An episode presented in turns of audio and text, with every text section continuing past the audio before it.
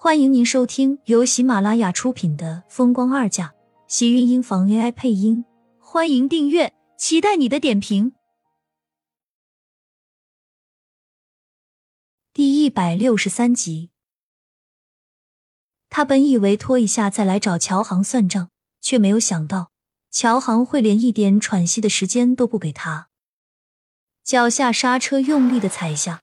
车子在发出一阵刺耳的车轮摩擦声过后停了下来，气愤的砸了一下方向盘，说：“你到底想要干什么？你这个疯子，你想怎么样？”现在马上回来，我给你十五分钟的时间。如果你还不来的话，我就把你的这些照片从楼顶上扔到整个公寓楼里。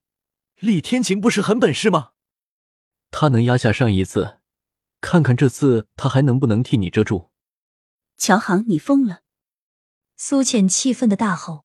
一个程逸阳已经让他崩溃，现在这个乔航更让他狠得牙痒痒。我不会去的。如果你真的这么做的话，大不了我们鱼死网破，我就在你家楼上跳下去。就算是死，我也不会放过你。你也别想好过。威胁吗？他不能一辈子都让他这么威胁着。从他知道乔航拍了他那些照片时。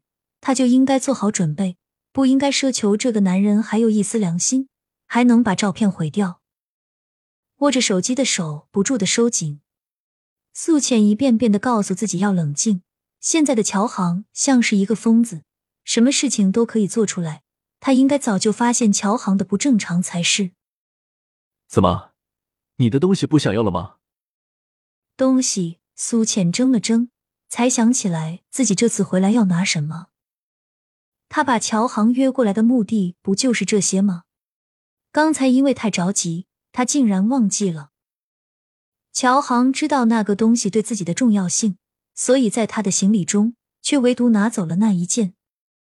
因为他心里很清楚，只要有那件东西在，他就一定会主动找他。把银锁还给我。苏浅握着方向盘的手一紧，还好他把车停在了路边，要不然一气之下。他还真怕自己会出了车祸。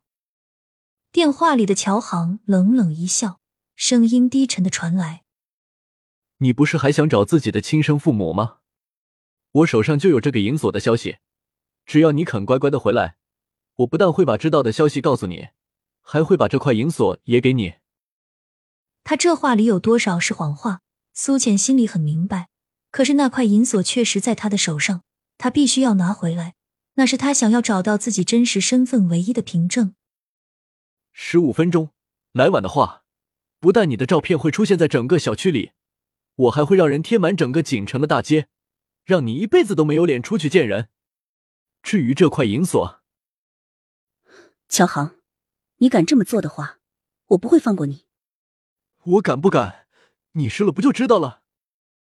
苏浅只觉得乔航嘴里传来的每一个字。都让他的后背窜着森冷的寒意。电话里的男人却阴恻恻的笑了。你知道的，我现在疯了，什么事情都能做得出来。不要激怒我，你知道这对你没有什么好处。乖乖的回来，晚了怕是这个锁就再也回不到它原来的样子了。十五分钟，现在开始，你回来的时间肯定够了。说完，手机里传来一片忙音。苏浅握着手机叫了两声乔航的名字。最后，气愤的扔到一旁。他不怕乔航拿他的照片，那些照片就算是没有厉天晴，他也会想办法从他手里毁掉。可是那块银锁却对他太过重要，想要拿回来，他就一定要去见乔航才行。可是现在的乔航太危险，他再傻也不能把自己置身在危险中。想到这里，苏倩赶紧打了电话，先报了警。事到如今。他只能铤而走险，不把乔航控制起来，他的照片就有可能随时被人弄出来。他不能再让自己陷入这种绯闻里了。打完电话，苏浅转头看到身旁空掉的位置时，一下子愣住了。迟燕呢？明明刚才还坐在这里。可是眨眼功夫，他只不过是接了个电话，迟燕却不见了。苏浅顿时就急了，比他接到乔航电话还要急。和自己的事情比起来，显然迟燕的安全比他的事情更加重要。苏浅正急着要下车的时候，看到迟燕从对面跑了过来，一坐进车里，就将自己手上戴的手表摘了下来，塞到苏浅的手里。这个手表有定位和通话功能，已经打开了。你只要把它戴在身上，不管发生什么事情，我都会知道。苏浅没有问他跑出去干什么，但是他突然间的举动却让苏浅心里一暖。看着眼前的孩子，眼眶跟着一时没有忍住，将他一把抱进自己的怀里。你刚才跑去哪里了？吓死我了！你知不知道，不管去什么地方。都要记得和我说一声。苏浅抱着迟燕的手紧了紧，她从来都没有这种提心吊胆的感觉。和程阳、乔航拿照片、视频来威胁她不一样，迟燕牵动的是他的心。看到他不在，他像是瞬间被人掏空了一般，大脑一片空白。乔航威胁他的时候，明明他还知道要告诉自己冷静去想对策，可是面对迟燕不见。他发现自己完全陷入一片恐惧和无措里，这两种感觉全然不一样。乔航让他愤怒，而迟燕却能让他崩溃。我憋不住了，去撒了泡尿。你还是管好你自己。刚才我和你说话，你听到了吗？这个东西一定要记得收好，千万不要丢了。看到迟燕一脸认真的样子，苏浅将手里的东西握紧，却忍不住一笑。傻瓜，要打电话报警，我用手机不是更方便？到底谁傻了？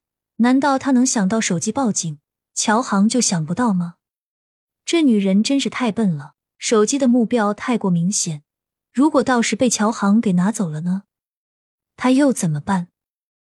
让你收好就收好，你这个女人怎么话这么多？还有，你不用送我了，我在这里自己打车回去。什么？你自己怎么行？苏浅的眉心一拧，根本就不放心。亲们，本集精彩内容就到这里了，下集更精彩，记得关注、点赞、收藏三连哦！爱你。